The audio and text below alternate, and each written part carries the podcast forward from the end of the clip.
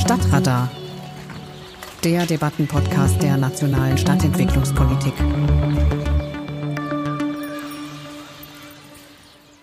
Herzlich willkommen zu einer weiteren Folge von Stadtradar, der Debattenpodcast. Ich bin Marietta Schwarz und zusammen mit meinen beiden Gästen möchte ich heute diskutieren über die neue Leipzig-Charta, die von den EU-Städtebauministern Ende 2020 verabschiedet wurde und wie sie in unsere Städte hier in Deutschland hineinwirken kann. Das fragen wir. Der Begriff des Gemeinwohls, darüber haben wir ja schon gesprochen, hat in dieser Charta einen zentralen Platz. Die Partizipation, die Arbeit Arbeit in den Quartieren, aber auch über die Stadtgrenzen hinaus.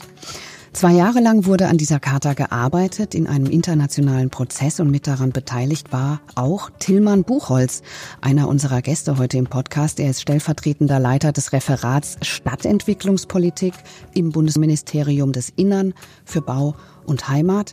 Seine Schwerpunkte liegen auf der nationalen Stadtentwicklungspolitik und auf der europäischen Zusammenarbeit in der Stadtentwicklung. Herzlich willkommen, Herr Buchholz.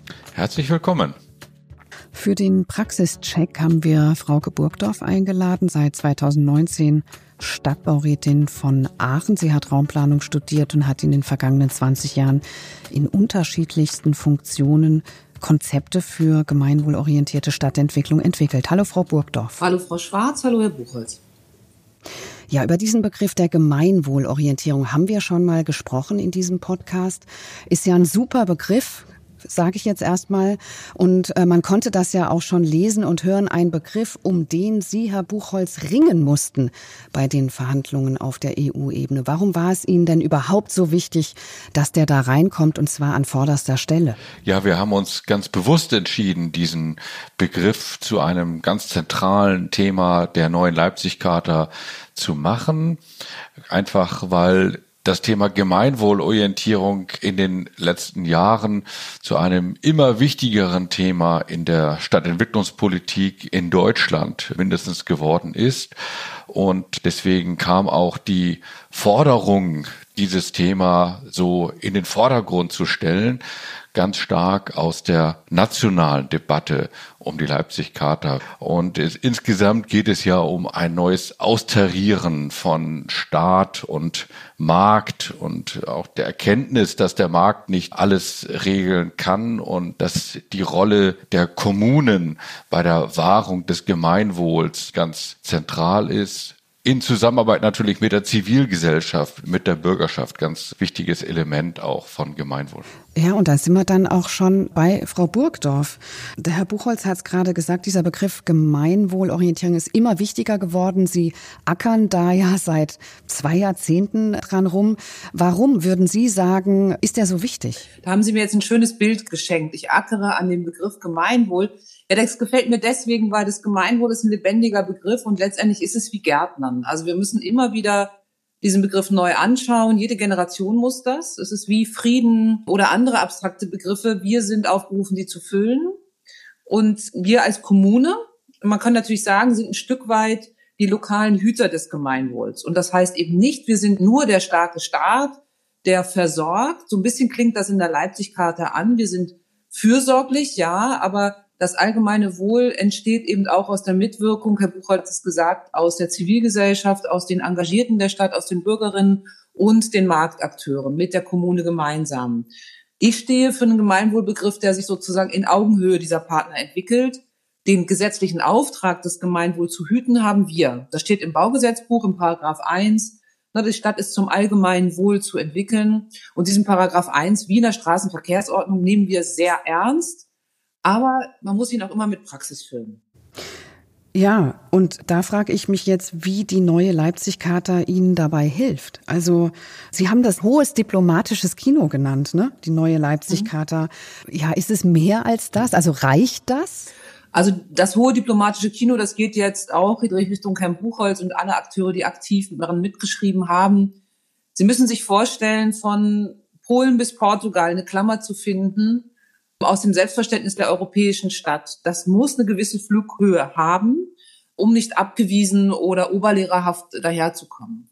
Jetzt ist es an uns, den jeweiligen Kommunen, egal ob wir nun in Frankreich, in Deutschland oder in Italien agieren, diese Leipzig-Karten für uns wirklich nutzbar zu machen. Und ich finde nicht nur der Begriff Gemeinwohl als Ankerbegriff, sondern auch dieses Thema grüne Stadt, gerechte Stadt, produktive Stadt. Das sind Dinge, womit ich jetzt in die lokalen Parlamente gehen kann und sagen kann, zum Beispiel, wenn es darum geht, den öffentlichen Raum neu aufzuteilen, für alle Verkehrsteilnehmer und eben nicht nur für die Autos zugänglich zu machen, dann kann ich, wenn ich über gerechte Zugänge zur Stadt rede, ganz anders argumentieren.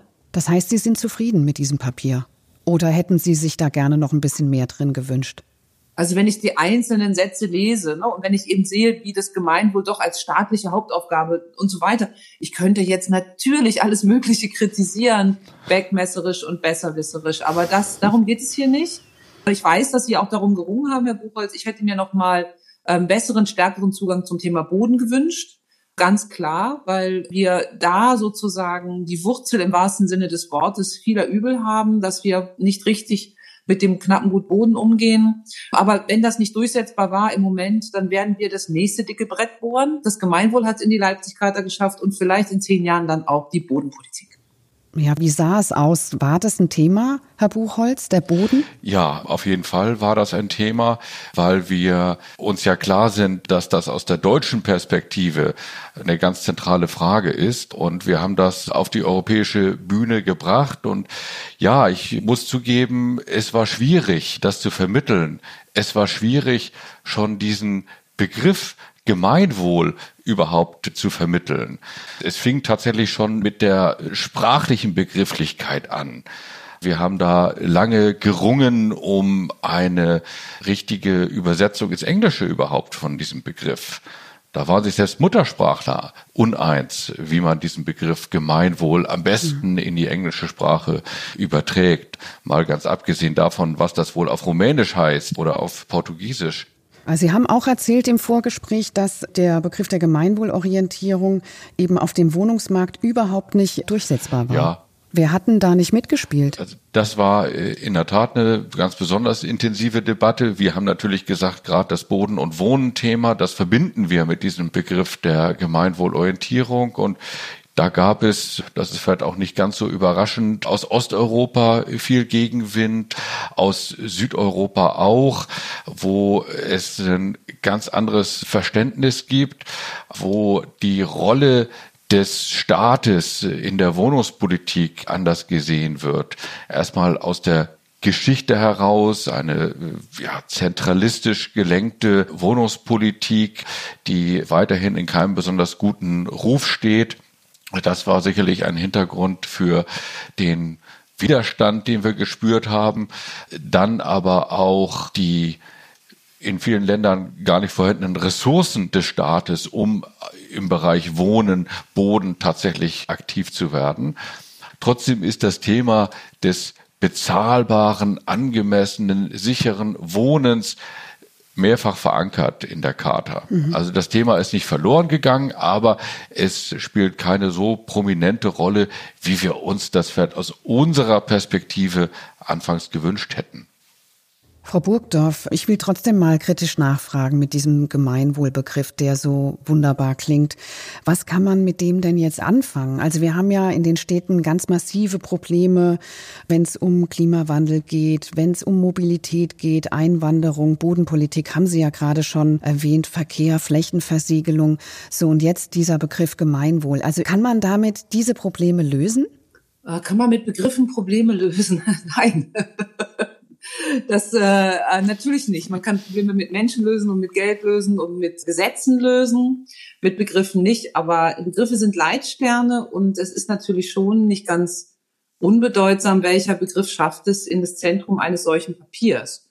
Und nicht mehr, aber auch nicht weniger ist das. Und ähm, wir, es ist ganz spannend, wenn ich hier in der Stadt ähm, agiere und es zum Beispiel darum geht, wie soll ein Grundstück vergeben werden oder es geht darum, wie soll ein Platz in Zukunft gestaltet werden, dann kann ich durchaus mit dem Begriff zum allgemeinen Wohl die Menschen in die Diskussion führen. Wie machen Sie das dann? Ich sage einfach, jetzt stellt euch einfach mal vor, ihr habt alle ein Interesse an dieser Stadt und ihr habt alle ein unterschiedliches Interesse an dieser Stadt. Jetzt können wir sagen, wir reduzieren unsere Stadt sozusagen auf den kleinsten gemeinsamen Nenner, ja? Das heißt, wir stören uns möglichst wenig im öffentlichen Raum Oder wir schaffen es zum mal Wohle der Allgemeinheit das Beste zu finden. Und das sind zwei völlig unterschiedliche Prozesse. Ja, das eine ist gegeneinander. Stör du mich nicht auf der Straße, ist dann die Aussage. Und das andere ist miteinander zu etwas größerem Ganzen. Und das ist der Anspruch, den dieser Begriff Gemeinwohl hat, zu etwas größerem Ganzen zu führen, wo dann alle hinterher sagen, okay, stimmt.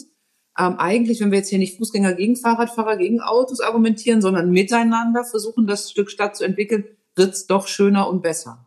Und das größere Ganze ist dann eben auch erstmal die aktive Beteiligung, ja? Ein Teil dieses größeren Ganzen ist die aktive Beteiligung, weil nur wer wirklich mittut und auch ein Stück weit, wenn nicht mit dem Stift, aber doch im Kopf mitentwirft, stellt sich auch der Herausforderung, Dinge zu tun und nicht zu tun. Also das ist ja das Spannende am Entwerfen, ist ja, dass man irgendwann an die Grenzen des Raumes kommt, weil er endlich ist und dann auch reduzieren muss oder pointieren muss oder akzentuieren muss. Und das haben wir letztens hier mal bei einem Projekt am Büchel gemacht.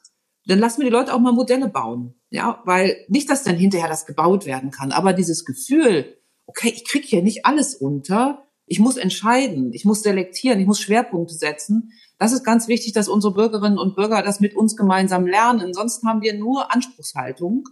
Und ich bin der festen Auffassung, dass das Gemeinwohl nicht dann entsteht, wenn jeder befriedigt ist, sondern das Gemeinwohl ist ein größeres Ganzes. Jetzt gehen wir noch mal kurz zurück auf dieses Papier der neuen Leipzig-Charta, Herr Buchholz. Es wurde ja auch kritisiert, dass da keine verbindlichen Ziele formuliert worden sind, also zum Beispiel zum Flächenverbrauch, zum Ressourcenverbrauch, Einsatz von klimaschädlichen Baumaterialien, Stadtumbau, Stadtneubau, all diese drängenden Fragen, die schon seit einigen Jahren irgendwie behandelt werden. Gab es denn zum Beginn der Verhandlungen Versuche, das da reinzubringen ins Papier?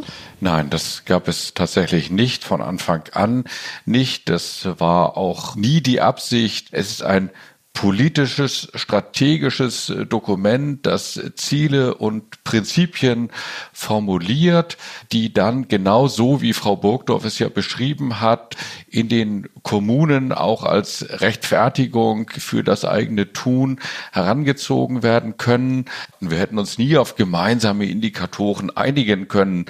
Das ist das Erste. Und das Zweite ist, dass das auch vollkommen am politischen Charakter der Charta vorbeigegangen wäre es ist ein unverbindliches, äh, freiwilliges Dokument und das ist die Stärke dieses Dokumentes. Mhm. Und deswegen glaube ich, ist es besser, allgemeine Ziele zu formulieren, wie äh, Vorzug der Innenentwicklung vor Außenentwicklung, statt der kurzen Wege zum Beispiel die dann lokal in Europa ja auch eine ganz, ganz unterschiedliche Ausprägung haben können. Wir müssen ja auch diese unglaubliche Diversität der Städte, Landschaft in Europa immer dabei im Auge behalten.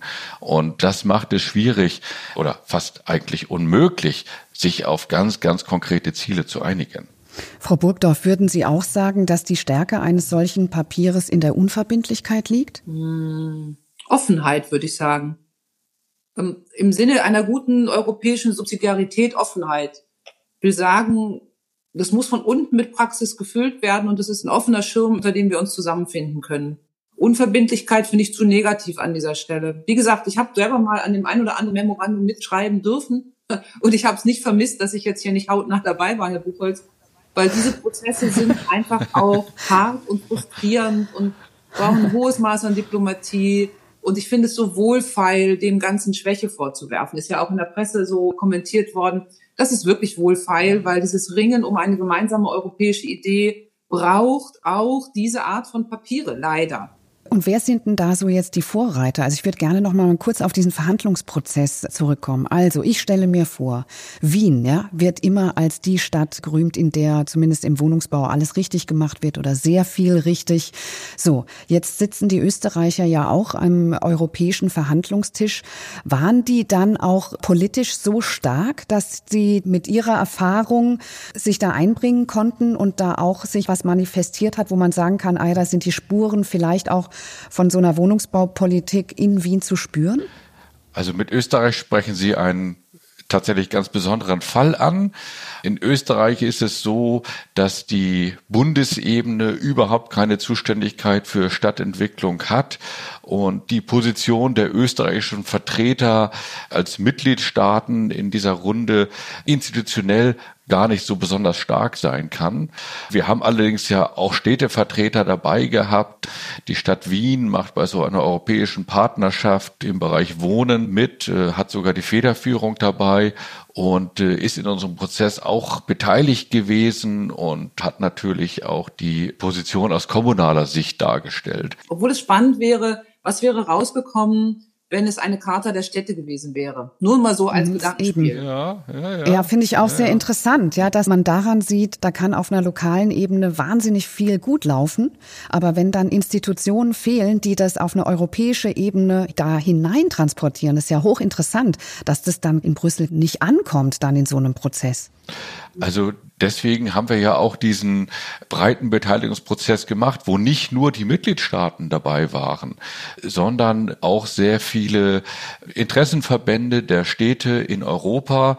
Teilweise haben wir auch die Städtetage der Mitgliedstaaten dabei gehabt, den polnischen Städtebund, den italienischen Städtebund. Auf der nationalen Ebene haben wir ja auch sehr viele Städte unmittelbar beteiligt. Also wir sind auch auf vielen Veranstaltungen aufgetreten aufgetreten, immer wieder in ganz Europa und haben den aktuellen Stand der Leipzig-Charta-Diskussion dargestellt und auch Ideen überall gesammelt. Wir haben versucht, nicht nur mit den Mitgliedstaaten zu reden, sondern auch darüber hinaus zu gehen und auch die Stimme der Städte selber zu hören. Mhm. Es gibt diesen Prozess der urbanen Agenda und die gibt es jetzt schon ein bisschen länger, seit niederländischer Ratspräsidentschaft und das ist so eine Methode, die dazu führt, dass die Städte stärker gehört werden, dass sie gleichberechtigt äh, mit am Tisch sitzen zu bestimmten Themen. Und auch das war hilfreich in unserem ganzen Prozess. Aber wenn ich da noch mal Frau Burgdorf, Sie haben gemurrt, genau. Ja. Sagen Sie noch mal kurz was zur Charta der Städte, haben Sie es, glaube ich, gerade genannt. Ja, ich murre gar nicht. Ich finde es ja erstmal gut, aber ich finde es einfach als Gedankenspiel erstmal wirklich interessant, weil so ein bisschen in den Formulierungen, die Sie gerade gewählt haben, die Städte werden gehört, Ganz spät kam gleichberechtigt. Das ist so ein bisschen, manchmal fühlen wir Städte uns äh, gegenüber Europa und gegenüber den Administrationen, die dazwischen liegen, so wie die Bürger gegenüber ihrer Stadt. Ne, wir dürfen auch mit an den Tisch, wenn es erlaubt ist. Und auch da können wir nochmal andere Augenhöhe üben. Und ich glaube, jetzt haben wir ein gutes Papier und vielleicht ist das der nächste Schritt. Und ich würde mich sehr, sehr freuen, wenn der Bund es mal mit anderen Ländern, das muss ja nicht gleich wieder ganz Europa sein, aber wenn wir es mal hinbekämen, dass sie uns facilitieren, sagt man auf Neudeutsch, also dabei unterstützen, uns Städte, eine Charta der Städte zu entwickeln, die auf die Leipzig-Charta, also die daran andockt, aber vielleicht konkreter wird, weil wir Städte können mutiger sein. Ja, wir können mutiger sein, weil wir eine konkrete Erfahrung einbringen können und auch die Grenzen kennen, aber auch die Möglichkeiten kennen, die wir haben. Das, ich fände das einfach einen total spannenden Prozess, wenn wir 100 Städte für Europa zusammenbinden könnten und sagen könnten, das machen wir jetzt praktisch mit der Leipzig-Charta. Und das sind übrigens unsere Indikatoren hier vor Ort. So. Und da muss man die auch gar nicht abstimmen. Mhm. Und was, Frau äh, Burgdorf, wäre dann in so einem Papier anders? Nein, nehmen wir zum Beispiel die gerechte Stadt und ähm, wir können das füllen mit konkreten Themen. Wir können sagen, okay, was heißt eigentlich in den nächsten 50 Jahren ein gerechter Zugang zum öffentlichen Raum für alle Verkehrsteilnehmer oder alle, die sich bewegen. Ja, sind ja alle. Also jetzt mal, sind ja auch Fußgänger dabei. Und dann wird's ja konkret und dann geht's ja auch um Verteilung von knappen Ressourcen. Und dann können wir uns als Städte positionieren und können sagen, hm, wir haben jetzt 60 Jahre in der gesamten Gesetzgebung die Stadt fürs Auto entwickelt. Das ist immer noch so. Unsere Straßenverkehrsordnung ist immer noch so. Wir wollen gar nicht die Autos verdrängen, aber wir wollen den anderen Verkehrsteilnehmern einen gleichberechtigten, gerechten Platz im öffentlichen Raum gewähren. So, und das kann man dann konkret beschreiben. Da wird es auch knifflig, weil man natürlich auch, wie gesagt, knappe Ressourcen verteilen muss. Das gleiche beim Thema grüne Stadt. Auch da gibt es unterschiedlichste Dinge, um die wir ringen müssen, weil wir brauchen viel Wohnungsbau und wir brauchen viel Grün. Und man kann natürlich immer sagen, ja, dann sind die Dächer grün, aber das hilft ja auch nicht. Auch da müssen wir entweder oder Fragen beantworten und die können wir nur vor Ort beantworten. Also ich würde mir von so einer Charta der Städte erhoffen, dass man über die Praxis Antworten findet für diese kniffligen Abwägungsfragen, die wir stellen müssen und dass wir Projekte finden, wo das allgemeine Wohl zum größeren Ganzen geführt hat und eben nicht zum kleinsten gemeinsamen Nenner. Mhm. Und da würde jetzt der Herr Buchholz wahrscheinlich sagen, ja, das machen wir ja jetzt alles in der urbanen Agenda. Ne? Wobei ich verstanden habe, da sitzen dann andere Leute am Tisch. Ja, also das Ziel dieser urbanen Agenda, die Städte da tatsächlich gleichberechtigt mit an den Tisch zu holen. Und so eine Charta der Städte ist in der Tat eine sehr, sehr reizvolle Idee. Das würde ich auch sagen. Aber auch da sage ich voraus, die Interessenunterschiede zwischen den Städten in Europa sind auch da groß. Und eine Stadt in den Niederlanden wird einen anderen Blick auf die Verteilung des öffentlichen Raumes haben als vielleicht eine Stadt in Bulgarien.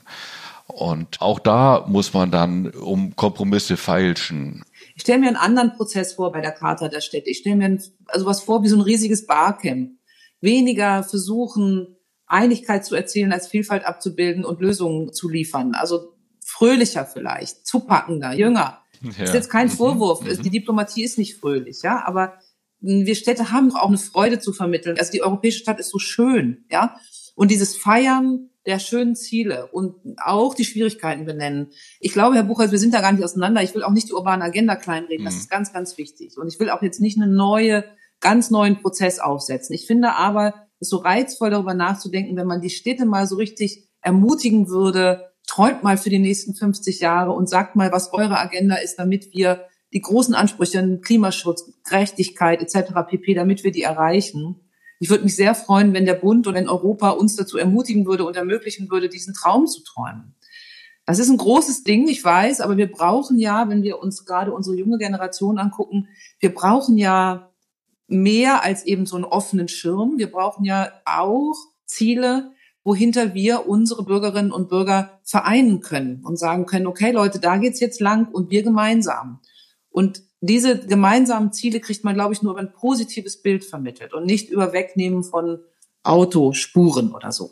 Richtig. Man sieht das doch, wenn der Tag der Architektur ist oder wenn der Tag des offenen Denkmals ist. Ja. Die Leute pilgern ja in unsere Städte. Mhm. Ja. Auch am Tourismus, der jetzt mhm. ja leider brach liegt. Und warum kriegen wir dieses Pilgern, dieses Positive nicht noch mehr äh, in unsere Agenda? Mhm, mhm, ja, ja, genau. Und gerade, weil uns das ja auch ein großes Anliegen ist, diese Freude und den Spaß zu vermitteln. Und in der Tat sind wir eigentlich traditionell nicht besonders stark da drin. Haben wir zum Beispiel ja diese große Ausstellung in Tempelhof initiiert, Living mhm. the City, mit ganz vielen, ganz konkreten Beispielen aus Europa, wie die Stadt der Zukunft aussehen kann und welche Erfahrungen wir aus Europa da überall zusammentragen können. Diese Ausstellung, leider Gottes, haben wir sie nicht sehr lange zeigen können, hat uns auch wieder die Pandemie einen Strich durch die Rechnung gemacht. Wir hoffen, dass wir diese Ausstellung vielleicht im Frühsommer wieder zeigen können. Mhm. Denn das ist so ein Beispiel, wie wir vermitteln können, wie viel Freude es machen kann, sich mit der mhm. europäischen Stadt zu beschäftigen und wie viele gute Beispiele es überall gibt und wie viel Engagement auch dahinter steckt, überall in Europa. Ich habe gerade eine Idee, die ist wirklich jetzt im Moment entstanden. Wir haben ja ganz viele Impfzentren aufgebaut in unseren Kommunen. Ne? Die warten jetzt auf Impfstoff. Hoffen wir mal, dass im Herbst irgendwann, dass wir die vielleicht in dieser Größe gar nicht mehr brauchen. Vielleicht können Sie ja ein bisschen Ressourcen organisieren und diese Ausstellung auf Wanderschaft schicken. Und diese Impfzentren werden dann an manchen Städten abgelöst von so einer zauberhaften Zukunftsausstellung über die Stadt. Wir müssen ja gucken, wie kommen wir aus Corona wieder raus. Wenn wir da mit Zukunftsbildern lokal gefüttert würden, unsere Leute an die Hand nehmen könnten, wäre ich sehr dankbar. Ja, es ist eine wunderbare Idee, ne, ähm, diese Impfzentren zu nutzen. Und was Frau Burgdorf sagt, also kann ich nur zustimmen. Wir wollen tatsächlich diese Ausstellung auch auf Wanderschaft schicken. Und ich glaube, dass viele dieser sehr großen Impfzentren, die ja in Messerhallen, Kongresshallen oder so etwas eingerichtet worden sind, dazu geeignet sein könnten. Genau, bei uns ist eine Eissporthalle. Hätte ich eine Eissporthalle zu bieten, genau. okay, also hier braut sich gerade einiges zusammen. Vielleicht kriegen wir von dieser Ausstellung Living the City, die sich ja ganz stark mit Partizipation in der Stadt beschäftigt, nochmal den Bogen zu dem Satz, die europäische Stadt ist so schön, Frau Burgdorf. Ich würde nämlich gerne nochmal quasi auf dieses Leitbild der europäischen Stadt kurz kommen. Früher hat man damit ja verbunden Dichte, Nutzungsmischung, das ist Fußgängergericht, Bewahrung der Historie. Also die Stadt als Raum, in dem Bürgerschaft entsteht. Wenn ich jetzt an diese Ausstellung denke, Vielleicht ist es eine falsche Beobachtung, aber dann habe ich das Gefühl, dass Partizipation eigentlich oft, wenn man die Stadt ästhetisch betrachtet, ganz oft an diesen Orten auch passiert, wo wir gar nicht so das Idealbild der historischen Stadt haben. Also vielleicht ja an den Stellen, wo etwas zusammenprallt, ne? Oder wo das stadträumlich auch gar nicht so nach den klassischen Vorstellungen so attraktiv ist. Also deshalb würde ich jetzt gerne nochmal fragen, lange Vorrede, müssen wir vielleicht unser Leitbild der schönen europäischen Stadt auch ein bisschen aktualisieren? Also Ihre These ist gewagt, mindestens, weil ähm, ich nehme jetzt mal den Bremer Bürgerpark, eine der ältesten Partizipations-, Mitwirkungs-, Co-Produktionsstätten, die wir haben, ein sehr schöner Ort. Also es ist nicht nur so, dass sich Menschen nur beteiligen, wo es bricht und schräg ist. Das finde ich, das ist eine spezifische Berliner Sicht die aber jetzt für Aachen so nicht gilt. Da muss man immer auch ein bisschen aufpassen. Berlin ist sehr prägend in der Debatte, aber das hat in Aachen vielleicht gar keine Praxis, was da in Berlin diskutiert wird. Vom Grundsatz her teile ich das aber, dass wir nicht nur das formal Schöne pflegen sollten, sondern dass die Schönheit auch in dem sozialen Miteinander, in dem Erfinden von neuen Räumen liegt. Also sozusagen Ästhetik als soziale Praxis, die steckt auch in der europäischen Stadt und die ist eben nicht nur die Fassade. Da bin ich ganz bei Ihnen. Und das heißt, wir müssen Offenheit organisieren, in denen hinein sich Bürgerinnen und Bürger entwickeln können. Ich finde ja immer ganz spannend, nicht nur in der Beteiligung, sondern auch als Investoren. Also immer mehr Genossenschaften, kleine, große gründen sich, die krass klasse lokale Investoren sind, Investierende und die natürlich unglaublich wertvoll sind, weil letztendlich die europäische Stadt sich auch über ihre investierenden Bürger konstituiert. Also ich würde die Bürgerinnen und Bürger als Investierende und Partizipierende ganz ehrlich ernster nehmen wollen. Denn warum legen die Menschen in irgendwelchen abstrakten Fonds ihr Geld an? Warum nicht in ihrer Stadt? Mhm. Mhm. Und dann wird es sehr europäisch, weil das ist ein Kern unserer Idee, irgendwie Eigentum und Gemeinwohl zu verbinden. Paragraph 14 des Grundgesetzes. Wenn uns das gelänge, das praktisch werden zu lassen, indem wir die Bürger teilhaben lassen, auch in der Finanzierung der Stadt und nicht nur über Steuern, sondern über die konkrete Anlage und das konkrete Invest, das wäre super. Da gibt's einen Punkt in der neuen Leipzig-Charta, der vielleicht dazu passt, zu dem, was Sie gerade gesagt haben, äh, Frau Burgdorf. Da steht nämlich auch, dass die Stadt wirtschaftlich erfolgreich sein muss. Also welche konkreten Fragen hängen dann da dran? Also Städte müssen eben auch attraktive, innovative Wirtschaftsstandorte sein, die gute Arbeitsplätze, ausreichend Arbeitsplätze für die Menschen bieten, die, die auch die finanzielle Basis sichern für eine nachhaltige Stadtentwicklung. All das geht nicht ohne diese wirtschaftliche Dimension und natürlich haben wir sie deswegen auch verankert in der Leipzig-Charta. Übrigens ein Argument, was sehr stark von Nordeuropäern in der ganzen äh, Debatte vorangetrieben wurde. Mhm.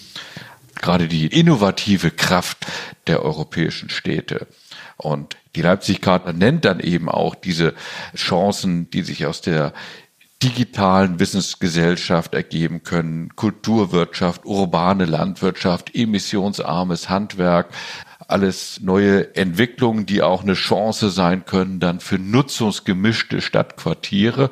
Und das entspricht dann auch wieder diesem Leitbild der europäischen Stadt, über das wir eben geredet haben. Frau Burgdorf, was heißt wirtschaftlich erfolgreich jetzt auch zum Beispiel für gemeinwohlorientierte Projekte? Muss man das zusammendenken? Ja, auf jeden Fall, weil Projekte, die nicht äh, mindestens eine schwarze Null haben und vielleicht sogar noch eine kleine Rendite eben für die Instandhaltung oder das Gemeinwohl entwickeln, sind natürlich reine Subventionsprojekte und die brauchen wir auch in der Stadt. Aber die sollten natürlich nicht das Grundgerüst sein. Das Grundgerüst sollte eigentlich sein ein unaufgeregter Markt an Immobilien, an Unternehmungen, die dafür sorgen, dass gute Arbeitsplätze bezahlt werden und die auch eine kleine Rendite erwirtschaften und die sonst irgendwo anlegen. Also was eben nicht passieren darf, ist, dass unsere Städte ausgepresst werden, damit irgendwo entweder sich Kapital mehrt oder aber auch, und das ist ein Kernproblem, unsere Rentenfinanzierung sozusagen darauf basiert. Das Absurde ist doch, ist auch wirklich absurd, dass unsere Mieten steigen, damit unsere Renten gesichert sind. Ja, also bitte, was haben wir denn da angerichtet?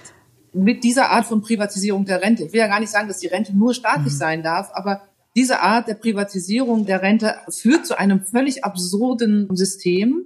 Und da glaube ich, das ist nicht die gute Wirtschaftlichkeit oder die gute Wirtschaft. Wir haben hier in Aachen ganz toll engmaschiges Netz äh, über unsere FH-Fachhochschule, unsere RWTH, die ist natürlich sehr berühmt, aus Gründern, aus neuen Firmen, die entstehen. Und die haben sozusagen ein ganz eigenes Ökosystem, das aus dem Miteinander von Hochschulen, lokalen Unternehmen etc. entsteht. Das pflegen wir, also jetzt gar nicht ich, sondern unsere Kollegen aus der Wirtschaftsförderung, sehr, sehr engmaschig, weil wir wissen, dass das unsere gute Wirtschaft ist, auf die wir angewiesen sind. Und diese Lebendigkeit brauchen wir auch weil eine Stadt wie Aachen dann eben doch mit der Perspektive RWTH, FH Weltstadt ist.